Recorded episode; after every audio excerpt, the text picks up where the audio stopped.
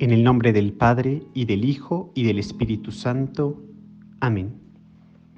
Ven Espíritu Santo, derrama en mi interior una profunda fe, para que pueda reconocerte. Dame la gracia de aceptar que de verdad estás aquí conmigo, en este momento. Quiero estar en tu presencia, sabiendo con certeza que no me abandonas.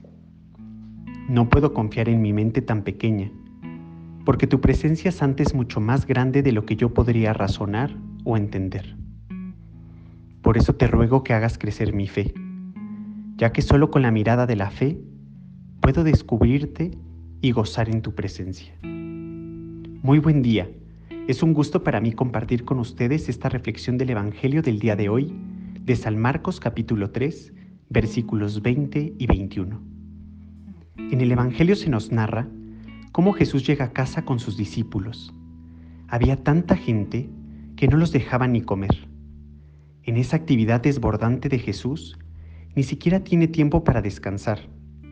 Pero hay mucha gente que tiene necesidad de sanar sus heridas, necesidad de tranquilidad, de sosiego, de sentirse escuchados, de recibir consuelo.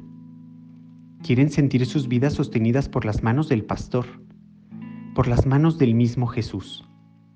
Hoy, Él te invita a dejar todas tus preocupaciones en sus manos, a abandonarte a Él, pues son sus amigos todos aquellos que lo buscan con corazón sincero y que en las dificultades de la vida tratan de hacer su voluntad.